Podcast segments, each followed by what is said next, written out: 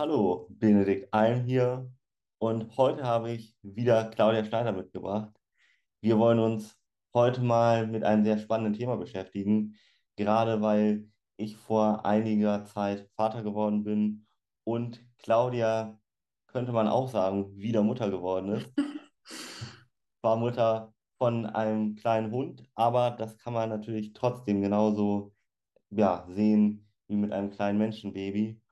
Und wir wollen einfach mal uns ein bisschen darüber unterhalten, was fällt eigentlich so ein bisschen auf im Umgang mit der Erziehung, mit Konsequenz, was ja schult eigentlich so ein bisschen das Bewusstsein, wenn man Vater oder Mutter ist. Und gerade wenn man sich vielleicht andere Eltern mal anguckt, dann muss man einfach mal manchmal sagen, oh, ach, das hat man erst ein Bewusstsein für bekommen, wo man jetzt selber Vater ist oder Mutter, was das eigentlich für das Kind als Konsequenz hat.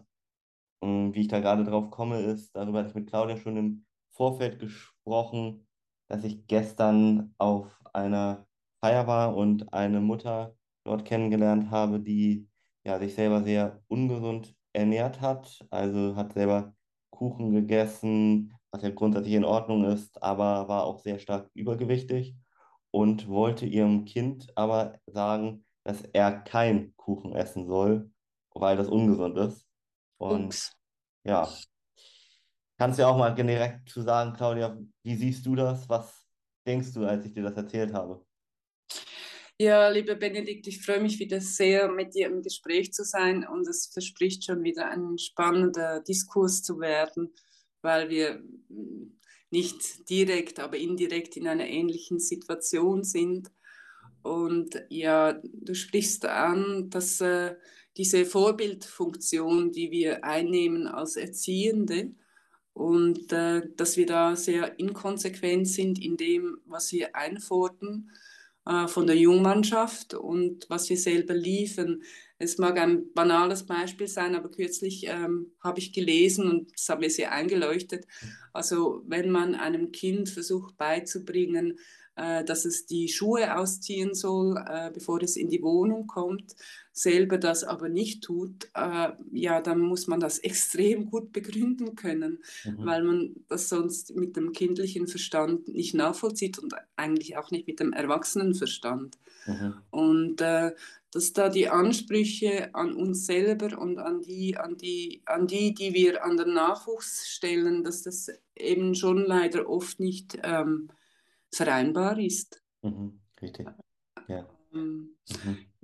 Mit dem kleinen Hund stelle ich auch fest, äh, wie mich das fordert, eben konsequent zu sein und ja, auch bei mir zu schauen, ja, was mache oder was trage ich dazu bei, damit das eben klappt mit der Erziehung. Mhm. Also ich kann äh, zum Beispiel haben wir, wir ja früher schon einen Hund ähm, regelmäßig gehütet und er wurde regelmäßig gefüttert, so vom Tisch weg, so komm, nimm noch ein bisschen und so. Und das, äh, das hat einfach dazu geführt, dass man nichts mit, äh, im Zusammenhang mit Essen machen konnte, ohne dass der Hund total aufgeregt war. Mhm. Weil er ja immer wusste, dass die Chance besteht, dass er noch ein Häppchen kriegt. Ja. Und äh, da haben äh, meine Tochter und ich, oder unsere Tochter und ich, haben hier zum Beispiel ganz klar gesagt, der Hund bekommt nichts vom Tisch. Selbst wenn wir, wenn er größer ist, ihm mal ein Goodie äh, gönnen würden, dann ist das nicht von uns, sondern es liegt ganz normal wie immer sein Essen in seinem Topf. Mhm. Mhm. Mhm. Ja.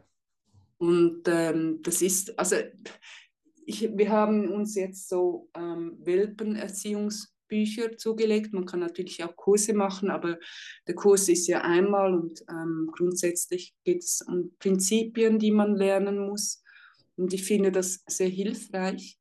In der Schweiz, weiß ich, gab es von einer Elternorganisation ähm, gab es Newsletter für frisch, also frisch gewordene Eltern mit Inputs. Mhm. Mhm. Ähm, ich finde das extrem wichtig und, und hilfreich. Ähm, eben andere haben schon Erfahrungen mit gewissen Dingen mhm. geben diese Erfahrungen auch weiter und annehmen an Ratschlägen kann man ja dann, was man will oder nicht. Aber ja. ähm, diese Inputs finde ich extrem wertvoll. Ja, verstehe ich sehr gut.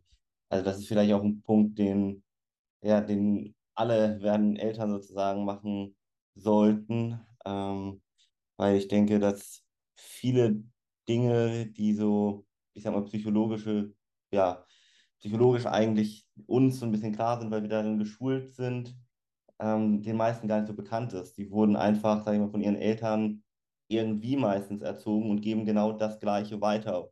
Meistens unreflektiert, sage ich mal, und ohne. Ja, ja das ist ein wesentlicher. Punkt. Entschuldige, wenn ich dich unterbreche, aber äh, da, da, fällt mir sowas ein. Ich meine, ähm, spontan, also meine Tochter, sie liebt den Hund. Und wenn sie dann geht, einfach so von, vom Impuls her, äh, macht sie Riesendrama und oh, mein Liebling und da, da, da, und jetzt muss ich weg und sehe dich nicht und so. Mhm. Und das Gleiche natürlich, wenn sie zurückkommt, oh und halala, und kaum ist sie in der Türe. Und äh, da haben wir jetzt auch beide gelernt und wir versuchen uns wirklich daran zu halten, das ist für den Hund einfach nicht gut, ja. weil er dann immer denkt, das ist ein Riesenereignis, wenn jemand kommt oder geht. Mhm. Mhm. Und ähm, auch wenn wir jetzt zurzeit Besuch bekommen, dann äh, sage ich den Leuten, bevor sie zur Tür reinkommen, sie sollen bitte einfach reinkommen und den Hund nicht beachten, mhm. sondern mich, ich bin der Gastgeber. und, und dadurch kann sich der Hund dann auch ein bisschen beruhigen. Ja. Mhm. So gibt es natürlich ganz viele Fehlverhalten, auch die wir gegenüber den Kindern ha haben. Also was ich auch zum Teil sicher falsch gemacht habe. Und es geht ja nicht darum, dass man alles richtig macht, aber mhm. dass man sich informiert und sich auch ein bisschen selber reflektiert und ja. äh, eben auch Strategien entwickelt, die einem später das Leben erleichtern und nicht erschweren. Ja, ja, richtig, richtig. Also ich denke auch so einer der wichtigsten Parts einfach, um nochmal auf zurückzukommen, was ich auch gerade so ein bisschen sagen wollte, ist das Vorleben einfach. Also wir äh, orientieren uns als Menschen, als Kinder im Besonderen einfach an unseren Eltern und nicht an dem, was sie sagen, sondern an dem, was sie tun. Ähm, das liegt ja auch so ein bisschen evolutionär in uns, weil bevor wir sprechen gelernt haben, irgendwann mal im Laufe der Menschheitsgeschichte, so, haben wir uns einfach nur sozusagen am Verhalten orientieren können, weil es gab noch keine Sprache. Und yeah. darauf sind wir auch ganz, ganz äh, tief geprägt. Das siehst du ja auch an Babys im Grunde genommen schon oder Kindern. Die lernen ja auch erst relativ spät jetzt im Vergleich zur Geburt sprechen zum Beispiel. Ja. Und alles, was sie dann miterleben sozusagen, mitbekommen an Emotionen und so weiter und am Verhalten, das übernehmen sie und das prägt sie nachher auch ganz stark. Ich denke auch, dass da eben wieder die heraus, die wirklich die große Herausforderung ist, äh, das eigene Verhalten zu sehen ähm, und auch zu reflektieren, weil das ist, wir sind speziell gefordert mit Nachwuchs, weil uns das provoziert, aber es gilt ja auch für den Alltag. Und es, mein, mein springender Punkt ist eigentlich, dieses kleine Wesen, das hat eine spezielle Energie äh, ist es aufgeregt, ist es das viel mehr, als wir das als Erwachsene tun. Mhm. Nun ist das so wie eine Energiewelle. Wenn ich mich in diese Energiewelle hineinbegebe, dann äh, kratzen wir uns gegenseitig noch weiter auf. Mhm. Hm? Ja. Und wenn ich nicht äh, ja, die Nonchalance habe oder einfach auch das Bewusstsein habe, okay, das Kind, das, äh, das Welpen ist jetzt in diesem Zustand, ich aber bleibe bei mir Mhm. Hm? Und ich bleibe ruhig und ich wende den einen, den einen oder anderen Trick an, um, um das, das Kleine runterzuholen. Mhm. Dann eben, dann schaukelt sich das Ganze auf, anstatt dass ich es lenken kann. Ich verliere, ich verliere die Kontrolle. Ich, eigentlich ja. übernimmt dann das Kleine die Macht. Mhm. Und das darf ja durchaus sein. Ich möchte es mal, ich finde es noch interessant, jetzt zum Beispiel beim Spazierengehen. Ich meine, der Hund soll natürlich rumschnuppern dürfen und ähm, ja auch mal sitzen dürfen und einfach in der Weltgeschichte rumschauen oder sich auch mal freuen, dass er einen anderen Hund sieht oder all sowas. Ja. Aber wenn wir spazieren gehen, üben wir jetzt einfach auch, dass es Zeiten gibt, wo er einfach bei Fuß gehen muss. Er mhm. muss nah bei mir gehen und er muss äh, vorwärts gehen in meinem Rhythmus. Mhm. Und da gibt es keine Diskussion. Mhm. Ähm, aber ich stelle auch fest, dass es da natürlich, dass es auch Rücksicht von meiner Seite braucht. Ja. Also, weil das Welpen kann das ja noch nicht. Es ist ja. erst am Lernen. Und manchmal geht das gut für zwei Minuten und manchmal geht es gut für fünf Minuten. Mhm. Aber ich kann nicht sauer sein, wenn es nur zwei Minuten gut geht. Dann ist es halt zwei Minuten gut und dann versuche ich es später nochmals. Ja.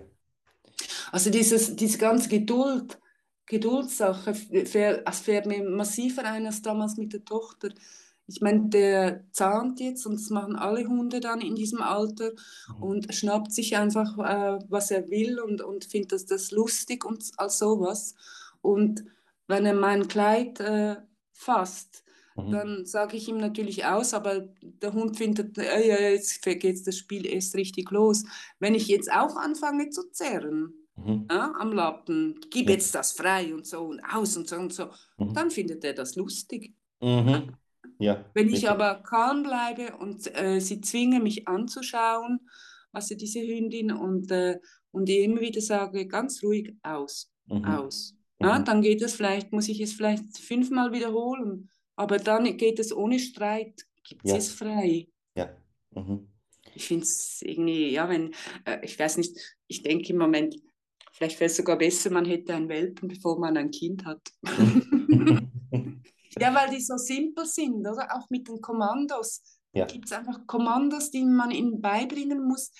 Und dann, und dann, ja, ist das im Hirn drin. Wir machen das ja, würden wir uns nie erlauben, mit einem Menschenkind zu machen. Einfach ein Kommando und dann weiß das Kind sehr genau und präzise, was zu tun ist. Ja. Aber äh, da es ein Menschenkind ist und wir davon ausgehen, dass es uns ja versteht, was am Anfang nicht, nicht der Fall ist, ja, labern wir es voll. Ja. du musst jetzt ruhig sein, du kannst jetzt nicht weinen. Mhm. Mhm. Ja? Mhm. Stimmt. Und beim Hund, ja. beim gibt es nur eins: Sitz. Ja. Bleib. Wenn ich dem sage, kannst du jetzt bitte sitzen bleiben und mal ein bisschen ruhig bleiben? Nee, nee, nee. Mhm. Ey, das versteht nur Bahnhof. Stimmt. Ja. Mhm. Also, das, das spricht einen, finde ich, sehr, sehr wichtigen Punkt an. Aber gerade auch nochmal, was du gesagt hast, dieses, ich sag mal, ruhig bleiben. Ich habe äh, manchmal bei Hunden auch, bei Tieren, bei Tierbesitzern sieht man das auch manchmal, äh, auch bei Eltern aber das Gefühl, die nehmen das Verhalten vom Hund oder vom Kind persönlich. Also als hätte ihn das Kind oder der Hund absichtlich sozusagen ihnen etwas getan. Also beim Kind jetzt zum Beispiel, ein Kind kommt nicht bösartig auf die Welt. Wenn ein Kind aus irgendeinem Grund später in Anführungszeichen bösartig wirklich wird, und das passiert ja nicht am Anfang, sondern erst wirklich im Laufe der Jahre, dann ist das immer aus irgendwie dem Umfeld geschuldet. Ein Kind kommt so normalerweise nicht auf die Welt und ähm, wenn ein Kind schreit oder äh, wütend ist oder was auch immer, dann steckt da was hinter und das sollte man nicht persönlich nehmen, sondern sich einfach, einfach überlegen, warte mal, ein Kind meint es immer im tiefsten Inneren gut, was steckt da hinter? Beim Baby, was dauerhaft schreit, ist klar, dass man so vielleicht überfordert ist ab einem gewissen Punkt und denkt, okay, wie kann ich ihn oder es beruhigen? Aber das Wichtigste ist, denke ich, um auch ruhig zu bleiben, sich einfach immer wieder vor Augen zu führen, ähm, gerade wenn es noch nicht sprechen kann, es kann ja sich nur verständigen durch Schreien. Es kann ja. ja gar nicht anders auf sich aufmerksam machen.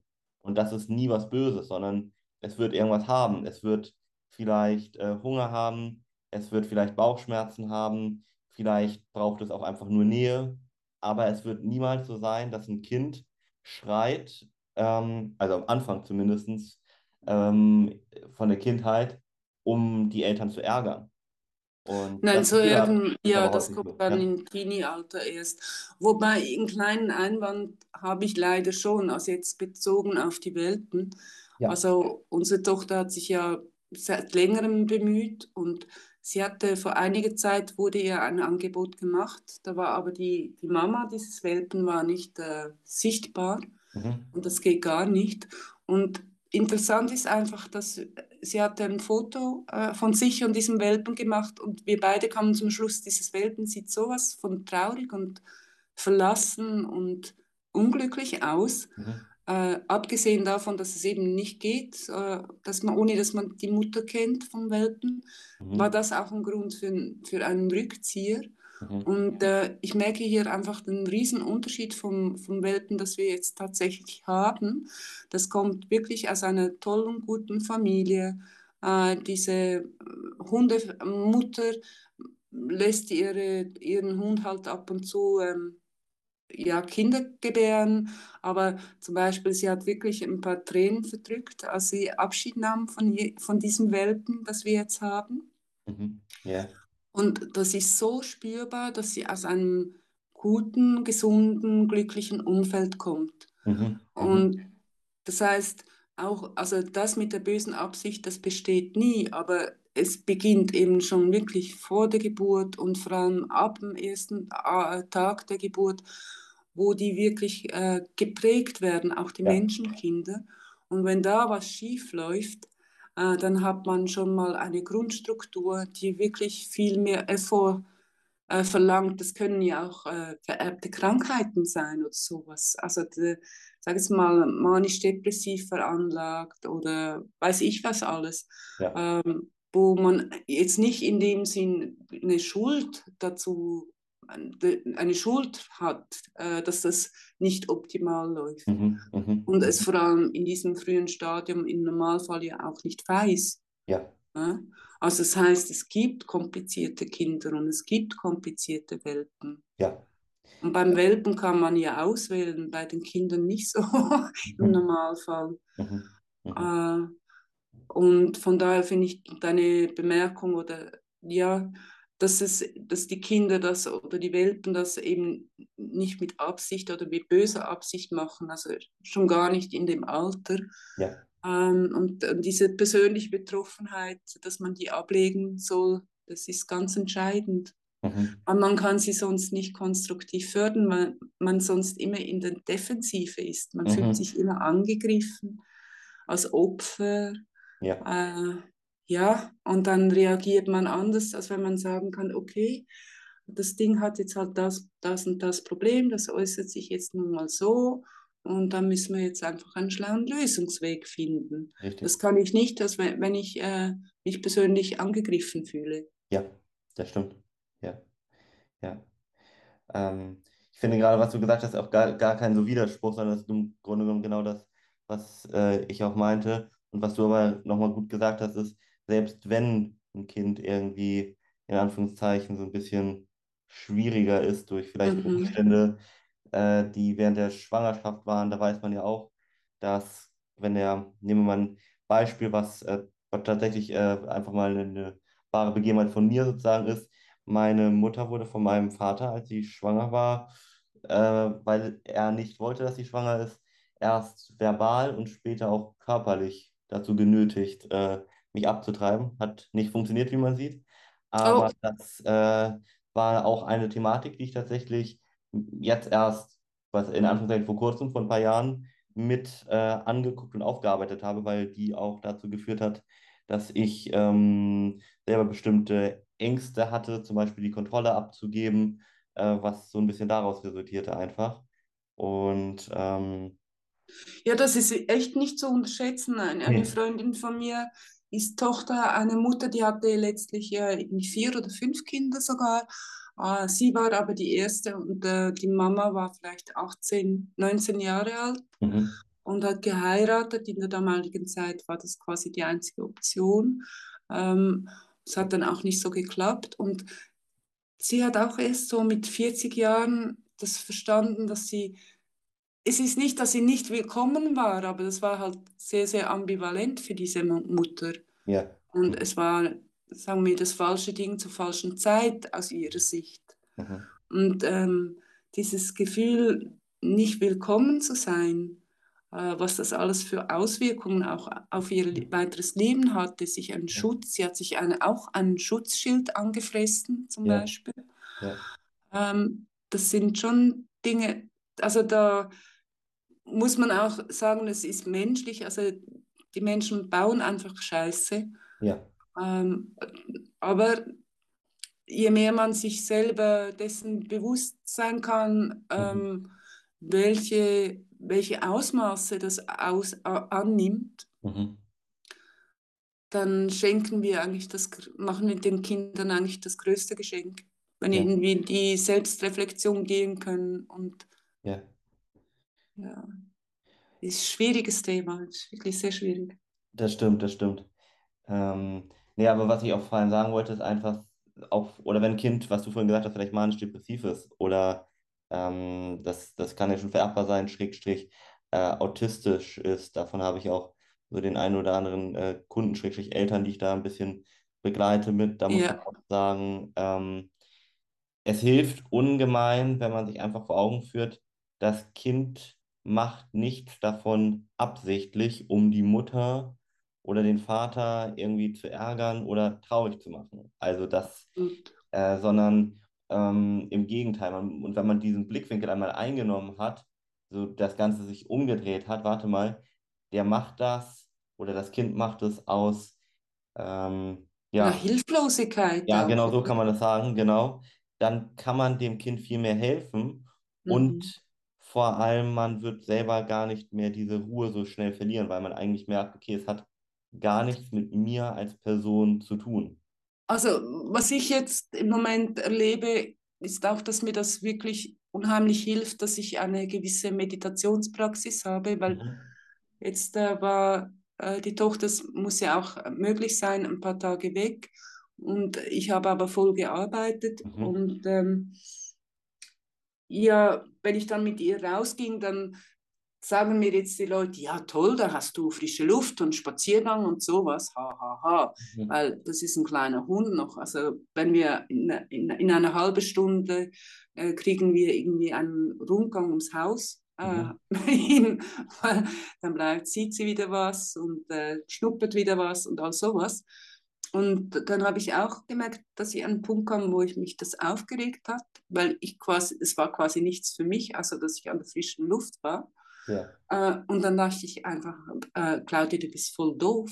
Also ich habe mir dann auch sogar meinen Hund als, ähm, als Vorbild genommen, weil manchmal setzt sie sich hin und kontempliert einfach, schaut Mhm. einfach, wo sie ist, was passiert. Ja. Also warum soll ich das nicht tun? Sie schaut äh, fasziniert einem Auto nach und es hat nebenzu schöne Blumen. Also mich fasziniert das Auto jetzt weniger, aber ich kann mich entscheiden, meinen Fokus auf den Genuss des Anblicks dieser schönen Blumen zu lenken. Mhm. Mhm. Oder wenn wir dann wirklich gehen zusammen, äh, kann ich mich wirklich darauf konzentrieren, dass ich versuche, wie in einer Gehmeditation, einfach mich auf das Gehen zu konzentrieren. Mhm. Ja. Statt zu überlegen, oh, halbe Stunde, was muss ich nachher tun? Und äh, okay, und wenn es jetzt Mhm. fünf Minuten länger geht und dann bin ich wieder im Stand und, Ja. sowas, oder? Verstehe Also ich. sich, sich diesem, dieses Hingeben und Mhm. akzeptieren, das ist für mich ein ganz großes Thema, wo ich jetzt gerade erlebe. Mhm. Mhm. Also, das ist ein ganz wichtiger Punkt, glaube ich, den du gerade auch noch angesprochen hast. Ähm, hm, wie ist denn so der Unterschied, wenn man darauf nochmal zurückkommt, das, was du vorhin auch gesagt hast? Du bist ja erst äh, Mutter sozusagen geworden im richtigen Sinne und jetzt mit dem Hund. Gibt es da ja auch große Unterschiede, sage ich mal? Ich, ich weiß es nicht, ob sie groß sind oder nicht, aber es in- erinnert mich natürlich vieles an das Kind. Und eben das äh, betrifft eigentlich schon Aspekte, wie du es erwähnt hast, also dieses, diese Unbeholfenheit äh, des kleinen Wesens, diese Abhängigkeit davon, wie ich mich verhalte, wie ich mich hingeben kann, wie ich drauf bin. Weil das war schon bei meiner Tochter so. Natürlich, wenn ich ähm, im Stress da war und äh, schnell wickeln und damit man dann bereit ist und all sowas, dann merkt das das Kind einfach.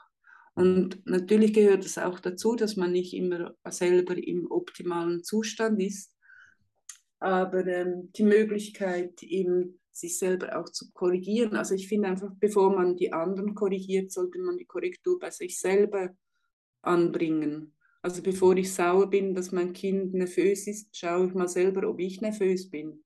Ja. Und bevor ich dann das Kind, also ich kann ja das Kind auch beruhigen, aber das fällt mir schwer, wenn ich selber nervös bin. Also Mhm. schaue ich dann mal, da, da, sorge ich mal dafür, dass ich selber erstmal runterfahre. Also Mhm. selber mal in aller Ruhe durchatmen. und äh, die, die, sich erden, den Kontakt zu, zum Boden spüren und, und, und, einfach mal sagen, ich bin jetzt entspannt. Das hilft schon viel, das hilft extrem viel, das äh, staune ich immer wieder. Ich kann zum Beispiel mich hinlegen und einfach meinem Kopf oder meinem Gehirn sagen, du entspannst, ich, das Gehirn entspannt sich jetzt. Und ich merke physisch, wie das geschieht.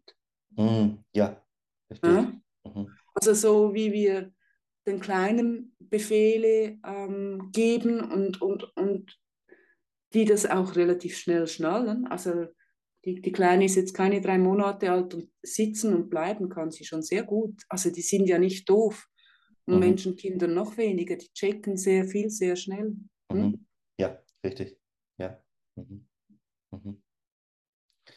Also, äh, das ist, glaube ich, auch nochmal ein ganz großer Unterschied, der einem gar nicht äh, so bewusst ist, tatsächlich, worüber wir eben schon ganz kurz gesprochen haben, wie viel Kinder wirklich mitbekommen, auch schon am Anfang, ne? im Unterschied vielleicht zu Hunden sozusagen, und dass das später ihr ganzes, äh, ihre ganze Persönlichkeit mit äh, einnimmt oder ausmacht, was so in den ersten Lebensjahren passiert, also gerade von der Schwangerschaft an, worüber wir schon eben gesprochen haben, aber auch so die ersten eins, zwei Jahre, wo sie noch gar nicht richtig sprechen können, dass auch da schon im Grunde genommen ja fast alles später ihre Persönlichkeit oder die Grundlage so für ihr späteren Charakter ebnet. Ne?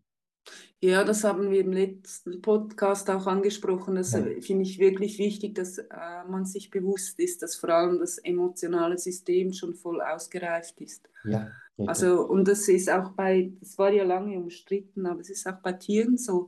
Emotional sind die schon, die, die kriegen die alles mit. Ja. Und, und, und äh, eben das, dieses Verarbeitungssystem ist schon voll intakt. Ja. Mhm. Sprechen können sie noch nicht, aber spüren und, und emotionales Erleben ist voll ja. da. Ja. Und es ist effektiv so, eben auch bei den kleinen Hunden. Ich kann mich erinnern, ich war mal äh, eingeladen von einer, von einer Gotte, die hatte einen kleinen Hund. Und dann kamen wir aus einem Restaurant raus und der kleine Hund sprang einfach auf einen Knaben zu und hat an dem an den Beinen rumgemacht. Und ich meine, das kleine, der Junge war in Panik. Mhm. Und äh, meine Gotte fand das einfach, naja, also, hey, macht ja eh nichts und so. Und ich so, alles spinnst du. Das mhm. weiß doch der kleine Junge nicht. Ja, und sie hat es einfach verpasst, ihren Hund in diesbezüglich zu erziehen. Mhm. Ja? Und äh, das geht uns natürlich auch mit den Kindern so. Also wenn wir denen nicht gewisse Guidelines geben und auch vor allem auch eine gewisse Konsequenz ja. äh, in der Erziehung, dann meinen sie, es ist alles Spaß. Ich kann ja alles machen, was ich will. Ja, richtig. Und das finde ich, also ich bin nicht irgendwie für autoritäre Erziehung oder sowas, aber, aber ähm, die, die müssen einfach Guidelines haben. Es, so, so wie ich das vorhin beschrieben habe, wenn ich spazieren gehe, der Hund soll Auslauf haben, er soll schnuppern können, er soll seine Abenteuer haben, aber gleichzeitig muss er auch lernen, dass es Zeiten gibt, wo nicht er der Boss ist, sondern sich unterwerfen muss. Ja. Und das scheint mir schon auch ein Problem, äh, also ein häufig verwendetes, äh, sorry, häufig verbreitetes Problem zu sein, im Umgang mit unseren Kindern. Ja. Weil wir wollen lieb sein und ihnen alles erlauben und das geht nicht, weil dann kennen sie die Grenzen nicht und sie brauchen die Grenzen. Richtig. Ja. Nicht nur, aber auch. Ja, ja. Also die sind ja auch ganz wichtig. Kinder haben ja am Anfang noch gar keine Grenzen sozusagen oder Tiere auch. Ja, die haben noch keine Beißhemmung. Richtig. und das brauchen sie ja. Und da, was du gerade gesagt hast, diese Konsequenz ist wirklich so unheimlich wichtig. Und da, glaube ich, unterschätzen viele, sowohl bei ihren Tieren als auch bei ihren Kindern, wie wichtig wirklich diese Konsequenz ist. Und dass selbst da so kleine Ausnahmen einen riesigen Unterschied machen können. Ja, ja. Ähm, also zum Beispiel, wenn du wirklich konsequent deinen Kindern be beispielsweise beibringen möchtest, dass Zucker ungesund ist, nur mal als Beispiel. Ja. Und du stehst jetzt an der Supermarktkasse am Ende und deine Kinder fangen da an, ähm, irgendwas Süßes zu sehen, was da ja immer auch gut drapiert ist und genau. werfen sich vielleicht dann sogar auf den Boden, weil du Nein sagst. Und dir ist das so unangenehm, dass du es dann am Ende trotzdem ihnen ja. kaufst. Dann wird dein Kind genau lernen, hey, okay, wenn ich mich nur schlecht genug fühle, wenn ich mich auf den Boden werfe, was auch immer, dann bekomme ich trotzdem das, was ich möchte, oder in dem Fall den Zucker sozusagen. Ja, ist fatal. Das ist richtig fatal, ja. Und also, dass man da wirklich auch in solchen Momenten einfach komplett konsequent bleibt. Und das ist, glaube ich, mal auch als Eltern, ob mit Tieren oder als äh, sozusagen mit Kindern, mit einem gewissen Schmerz verbunden, weil einem tut das ja leid, wenn das Kind oder das Tier in dem Moment dann traurig ist. Aber die Konsequenz ist sonst, ähm, dass das Tier oder der, der Mensch später einfach ja keine richtigen Grenzen kennt, beziehungsweise keine richtigen Werte überhaupt etablieren kann. Und ja, und eben lernt, ja. dass man mit Dummtun bekommt, was man will. Richtig, richtig. Das ist fatal, ne? Das ist sehr fatal. Also gerade, wenn du das deinen Kindern antust, was ich gerade sozusagen erzählt habe, mhm. weil dann passiert deinem Kind später Folgendes, es kippt dieses Glas Wasser hier zum Beispiel, um was ich in der Hand halte, und dein Kind fängt an, sich fürchterlich darüber aufzuregen. So. Mhm. Und mhm. das Glas Wasser äh, wird ja nicht wieder, oder das Wasser wieder zurückfließen ins Glas, sich auf, aufwischen oder wieder zurückgehen, so, ähm, nur weil ich mich aufrege. Oder ähm, diese Leute sind dann vielleicht, wenn später der Chef zum Beispiel ihn, sie kritisiert oder sie in der, in der Schule oder so kritisiert werden, dann nehmen sie das unheimlich persönlich sozusagen. Und das liegt genau daran, dass sie da damals gelernt haben, okay, wenn ich mich nur schlecht genug fühle, dann kann ich auch ein anderes Ergebnis haben, nämlich das, was ja. ich, damit machst du wirklich so die Persönlichkeitsentwicklung vom Kind sehr kaputt. Ja.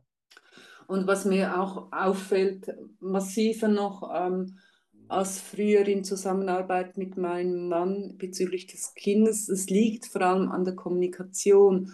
Also ich stelle einfach fest, oder es ist ja auch Fakt, ähm, äh, dass ein Hund äh, Codewords lernen muss. Mhm. Sitz, äh, bleib, äh, los oder fertig oder was auch immer. Ähm, wir äh, erschaffen uns jetzt ein Vokabular. Mhm. Und es ist so wichtig, dass wir beide und auch es kommen auch noch Leute, andere Leute hinzu, die Spaß haben am Hund und ihn betreuen. Äh, das mag jetzt irgendwie kleinlich klingen, aber ich gebe denen ein Vokabular mit, mhm. damit das versteht. Und also, wenn die Mama immer äh, irgendwie einknimmt und Bonbons gibt und der Papa nie oder umgekehrt, spielt keine Rolle, aber mhm. dann ist das, sorgt das für eine wirklich blöde Verwirrung beim Kind. Ja. Mhm. Mhm. Also was gilt denn jetzt? Mhm. Mhm. Ähm. Was, das, ja, sorry. Nee, sag ruhig. Ja, was ich auch noch spannend finde, ist das mit der, mit der Wahrnehmung, habe ich, glaube ich, schon gesagt. Ja. Ich finde es noch schön. Ich denke, das ist ja auch bei den Kleinkindern so, dieses, wie sie im Moment sein können. Mhm. Also äh, vorne bei uns im Garten hat es äh, zwei Windräder und mhm. äh, wenn die sich drehen, obwohl Hunde ja nicht sehr gut sehen, äh, dann bleibt der Hund fasziniert äh, sitzen und guckt sich das einfach an. Ja. Und ich finde, wir können eben auch sehr vieles lernen von den Kleinen. Mhm. Eben diese, diese Dinge wieder. Also warum nicht einfach mal irgendwo stehen bleiben?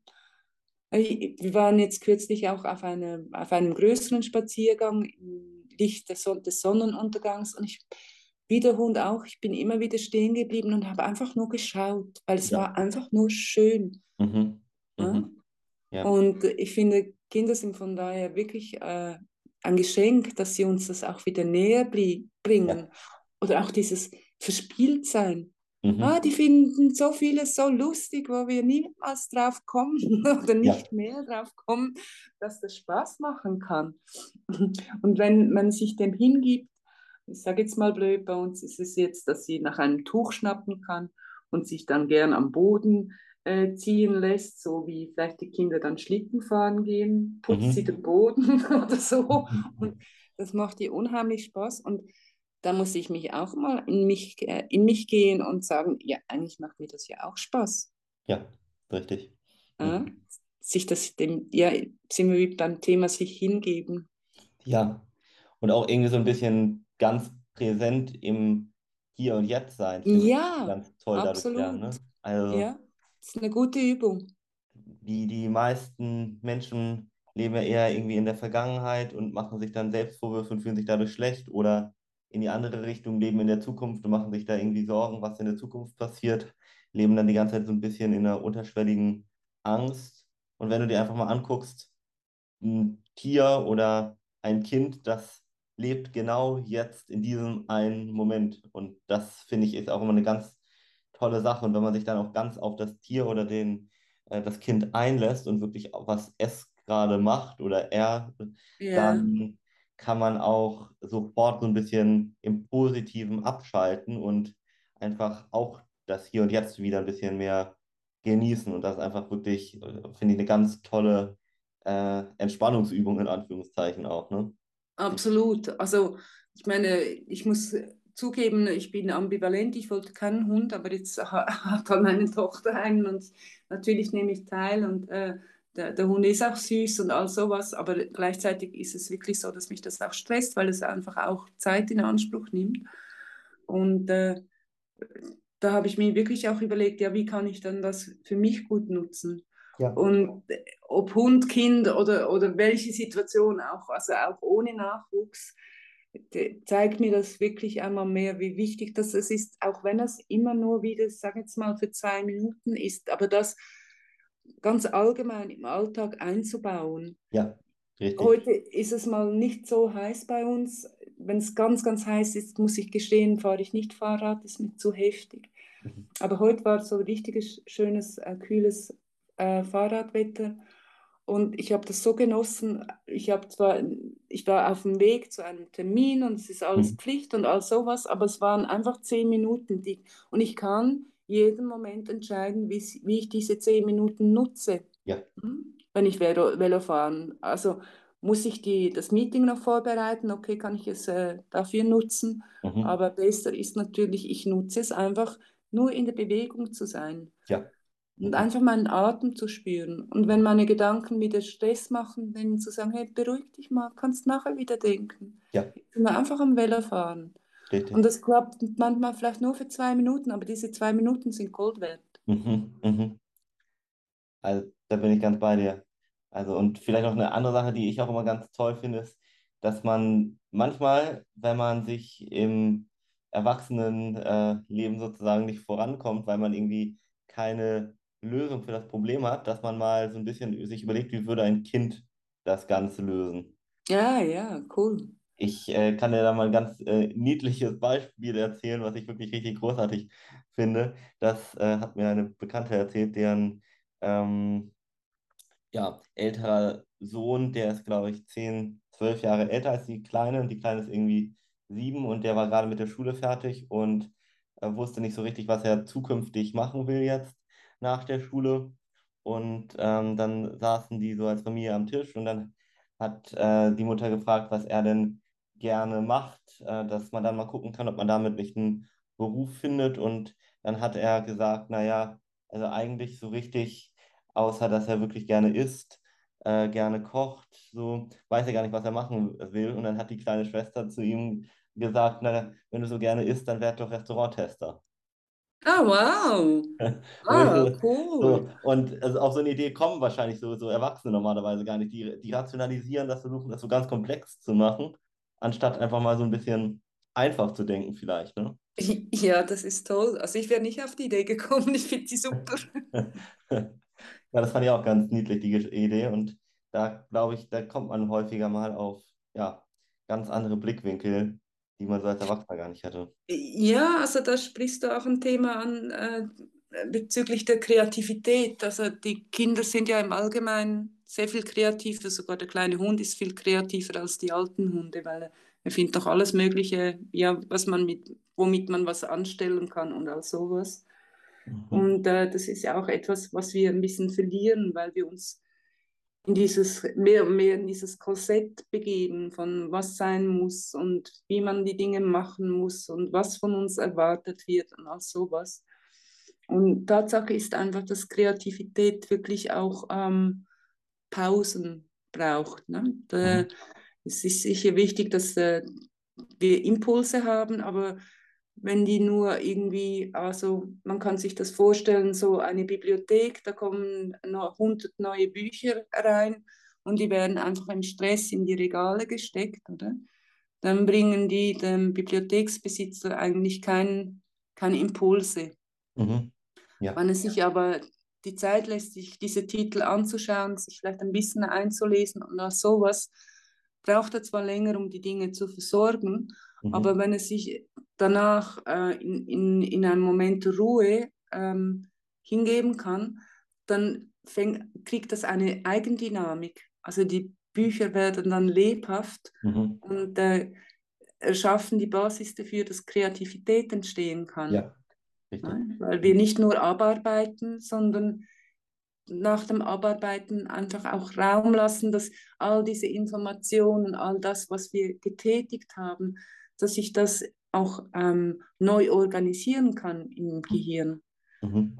Ja. Äh, normalerweise schlafen wir ja mhm. vor allem deshalb, damit mhm. ich das neu organisieren kann. Aber es ist eben auch gut, wenn man, ich sage, ich bin ein Fan von Tagträumen diesbezüglich. Ja. Ja, weil wir als ganzer Organismus, wir brauchen einfach immer wieder die Zeit, dass das, das ist ja schön und gut, das mit den Informationen, die wir reinholen. Aber wenn die sich nicht wirklich halt dann selber freimachen können und, und frisch verknüpfen können und äh, quasi machen können, kreativ miteinander umgehen können, mhm. da, dann sind wir einfach funktional, ja. aber alles andere als kreativ. Mhm. Stimmt. Und Kreativität ist einfach die Voraussetzung für Evolution, bin ich mhm. überzeugt. Weil ja. sind wir nicht kreativ, bleibt es einfach beim Alten. Richtig. Ja. Ja. Also bin ich ganz bei dir. Also ich glaube, äh, da kann wirklich jeder immer mal wieder so ein bisschen durch die kindlichen Augen sehen, finde ich, wenn er mal nicht weiterkommt. Also das, ja. Mm, mm. Ja, ist von daher ja nett, dass wir immer wieder, also wenn wir dann Kinder haben, dass wir da immer wieder eine Einladung bekommen. Aber ja. selbst wenn wir keine Kinder haben, können wir uns auf Kinder immer mal wieder einlassen oder auf, auf verspielte Dinge. Richtig, ja. Oder auf unser inneres Kind auch einfach achten, dass da alles in Ordnung ist. Vielleicht um da nochmal den Schwenker hinzumachen. Das ist auch immer nochmal ein ganz wichtiger Punkt, dass man sich selber mal, äh, umso älter man wird, mal die Frage stellt, wie war meine Kindheit eigentlich und wie stehe ich da heute dazu?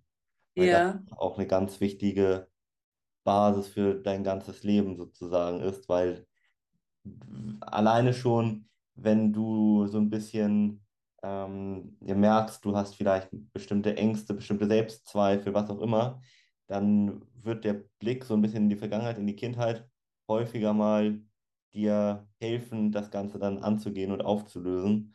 Und ähm, weil das meistens daraus entsteht. Also das muss man sich einfach überlegen, dass ich sag mal, bis zur Pubertät ungefähr werden die meisten Dinge unserer Persönlichkeit einfach manifestiert. Und das ist einfach vielleicht nochmal für jeden ganz interessant, dass man da einfach sich nochmal fragt, hey, wann hatte ich eigentlich dieses Gefühl, was mich heute belastet, das erste Mal? Und ja, ist das in der Kindheit.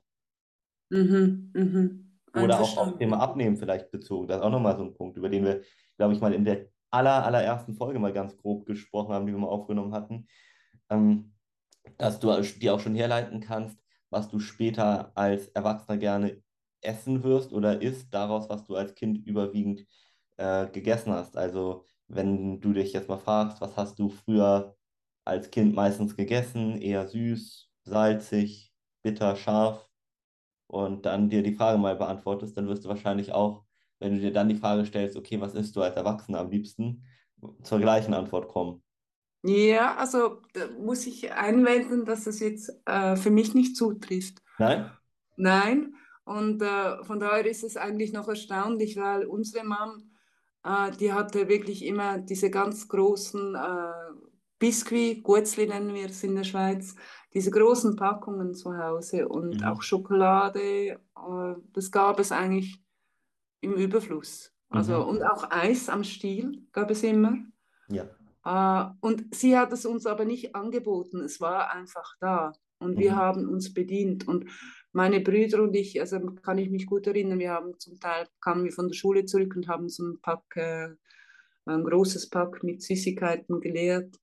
Mhm. Und ähm, also bei mir hat das dazu geführt, dass ich absolut kein Bedürfnis mehr nach Süßigkeiten habe. Das mhm. Bedürfnis hat sich erledigt in der Kindheit. Also ich esse jetzt vielleicht noch, weiß nicht, zwei, dreimal im Jahr etwas Süßes, ja. weil ich das wie gesehen habe. Mhm. Und das war bei mir und, und unsere Tochter dann schon auch so ein bisschen ambivalent, weil ja, ähm, weil bei mir hat das bestens funktioniert. Mhm. Und ich kann mich gut erinnern, als Kinder, die Nachbarskinder, die waren sehr, sehr gesundheitsbedacht und die durften noch nicht mal eine Banane essen, von wegen den Zähnen und so. Und äh, das führte dann dazu, dass die Kleine ihre Mama äh, bestohlen hat, das auch halt kindlich, wie das so ist, aber aus dem Haushaltsgeld ähm, halt ja, Gelder, Münzen rausgeklaubt hat und im kleinen, im kleinen Barackenladen, der es gab, den es gab in unserem Quartier, sich Süßigkeiten besorgt hat. Mhm, mhm. Mhm. Ja. Ich, ich, weiß nicht, also mir scheint fataler, was du geschildert hast, das ist das äh, nicht das Vorhandensein von Süßigkeiten, sondern das Konditionieren mit Süßigkeiten. Also ja. du hast mal angesprochen mit deiner Gro Gro Großmutter, oder? Mhm. Also, also das macht man ja auch mit den Hunden. Also du, du verhältst dich so, wie ich will und dann bekommst du ein Leckerli. Ja. Mhm. Bei Hunden ist das äh, äh, halt eine Erziehungsmethode, die funktioniert. Klar, bei Kindern funktioniert es womöglich auch. Mhm. Aber ähm, ja, das, das, dann, dann verknüpft man es eben. Mhm. Bei uns war das wie emotionslos einfach da. Mhm. Es war nicht gebunden an eine Leistung oder an ein Verhalten oder an irgendwas. Ja, ja. ja. Vielleicht ist das das Geheimnis. Ich, oder vielleicht hatte ich auch einfach Glück. Ich kann, weiß es nicht genau. Ich bin ja nicht professionell genug, aber es könnte dieser springende Punkt sein.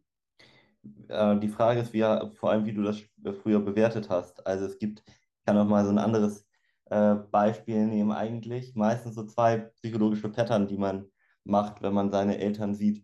Entweder man orientiert sich daran und macht denen das sozusagen nach. Und das mhm. führt meistens auch dazu, dass man ein grundsätzlich engeres Verhältnis oder eine engere Bindung zu seinen Eltern oder dem jeweiligen Elternteil hat. Ähm, da kann man sich selber so ein bisschen fragen. Es gibt immer mal Ausnahmen, wo das nicht ganz so ist. Und umgekehrt kann es aber auch sein, dass man schon als Kind irgendwie das als etwas Negatives bewertet und dadurch aber auch meistens dann eher eine Distanz zu dem jeweiligen Elternteil aufbaut. Also das kann man mal so äh, aufs Thema Rauchen zum Beispiel beziehen. Gibt äh, Eltern, die rauchen und dann gibt es Kinder, die orientieren sich dran und ähm, egal, ob du jetzt dem Kind sagst, rauch nicht, äh, wird das Kind entweder später tatsächlich trotzdem anfangen zu rauchen, weil es sich als Vorbild an der Mutter, dem Vater orientiert. Ja, ähm, absolut. Genau, und, und äh, dadurch aber trotzdem eine engere Bindung zu der Mutter haben.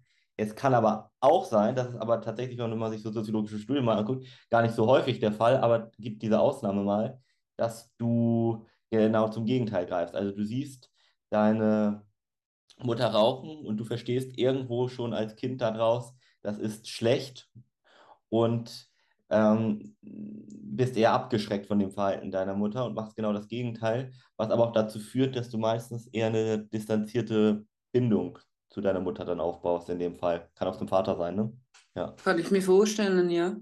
Ja, wie war das denn bei dir in deiner Kindheit? Erinnerst du dich noch daran, wie du das damals bewertet hast? Ja, wenn ich äh, ich, ich denke, das Essen hatte für mich, war für mich kein Trigger, ähm, weil es eben nicht gekoppelt war an Forderungen oder Emotionen oder, oder all sowas. Ähm, ich denke, es, da ist auch jede Person sehr individuell, worauf sie besonders empfindlich reagiert.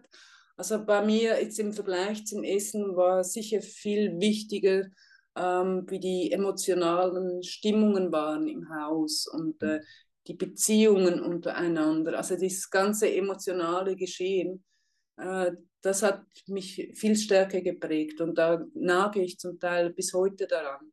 Mhm. Also nicht, dass da im Sinn von Dinge falsch, also es ist ja nicht mal so, dass immer die Dinge falsch laufen müssen oder sowas, aber einfach Prägungen, die vielleicht äh, jetzt eher hm, sich als bemühlich erweisen oder hinderlich oder sowas.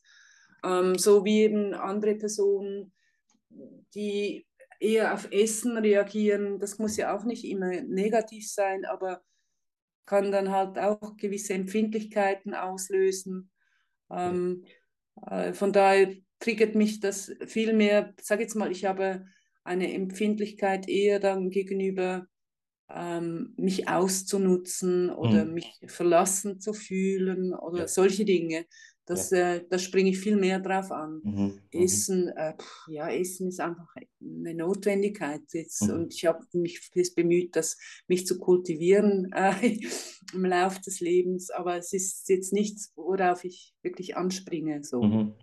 Verstehe. Was es, äh, möchte ich betonen, jetzt nicht einfacher macht. Also es hat vielleicht äußerlich weniger Konsequenzen ja. äh, von wegen dem Gewicht oder sowas, mhm. aber, ähm, aber innerlich geht da natürlich genauso viel ab. Mhm. Ja, verstehe.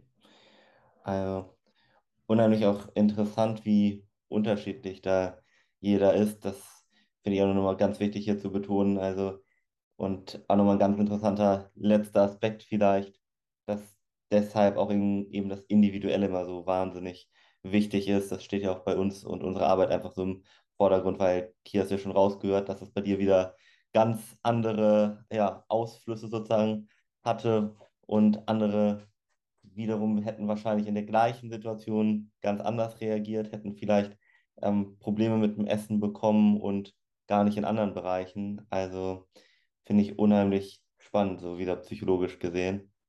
Ja, also das muss ich schon noch sagen. Ja. Also ich äh, habe ja nur am Rande Einblick in eure Arbeit, aber das ist etwas, was ich total an euch schätze und, und wo ich einfach auch merke, dass da eine Qualität vorhanden ist, weil es ist einfach so, wir sind alle Individuen, wir alle ticken unterschiedlich, auch wenn es über den Nenner vielleicht gewisse Gemeinsamkeiten gibt. Aber ich bin persönlich überzeugt, dass wenn es um Heilung geht, ja. Äh, dass das wirklich nur funktioniert, wenn wirklich auf die ganz spezifischen, individuellen ja, Vorhandensein von was auch immer eingegangen wird. Richtig. Und nicht mit irgendwelchen Pauschalen, wenn X, Y ist, dann ist Z, weiß ich was und sowas, dieses allgemeine Quatsche. Ja. Ähm, will nicht sagen, dass man da nichts rausnehmen kann, aber gerade weil ihr ähm, persönliche Beratung anbietet. Ähm, und das ist oft manchmal, also ab und zu auch, zumindest einfach auch nur ein Schlagwort. Und ich finde es äh, sehr, sehr wertvoll, ähm, dass ihr das wirklich auch umsetzt, dieses mhm. Eingehen auf die einzelne Person. Mhm. Äh, ich bin überzeugt, dass eure Kunden das auch, also dass das ein wichtiges, wichtiger Punkt ist, warum sie mhm. euch schätzen. Vielen Dank. Also es freut mich sehr zu hören. Also ja, genau so ist das und genauso möchte ich das auch weiterführen. Das ist mir einfach ganz wichtig. Also ja, vielen Dank auch insgesamt für die Einblicke und für das ganz nette Gespräch. Ich hoffe, ja. äh, du als Zuhörer hattest hier auch einige sehr interessante Impulse, die dich vielleicht zum Nachdenken angeregt haben in die eine oder andere Richtung, ob jetzt als Eltern sozusagen, ob dann von Menschen oder von Tieren oder auch im Allgemeinen, wenn du vielleicht gar keine Kinder hast, dass du einfach vielleicht ab und an mal wieder, wenn du ein Problem hast oder so ein bisschen ja, kreativer denkst, um dich auch mal ein bisschen zu zitieren, Claudia, und mal überlegst, wie hättest du da als Kind vielleicht das Ganze gesehen? Gibt es da vielleicht eine, einen anderen Blickwinkel auf das Problem, den du jetzt genau durch deine Erwachsenensicht vielleicht deshalb noch nicht gesehen hast? Und ja, würde nochmal das Schlusswort an Claudia geben. Ja, nein, ich, ich danke dir herzlich. Also ich fand es wiederum also wirklich spannend und, und, und ich freue mich immer enorm, mich mit dir auszutauschen. Und ähm, vorhin hast du erwähnt, äh, dass du nachschauen kannst, ähm, äh, wie viele Leute sich dann unseren Podcast dann effektiv auch anhören, von Anfang bis zum Schluss. Und weiß es jetzt nicht mehr genau, 87 Prozent, um das rum war das. Ja. Ich finde das eine super Quote. Und ich möchte, also ich möchte mich vor allem bei euch auch, äh, die zuhören, herzlich bedanken und ich hoffe, es inspiriert euch auch. Und äh, ja, ich freue mich enorm, wenn ihr wieder dabei seid das nächste Mal. Liebe Grüße.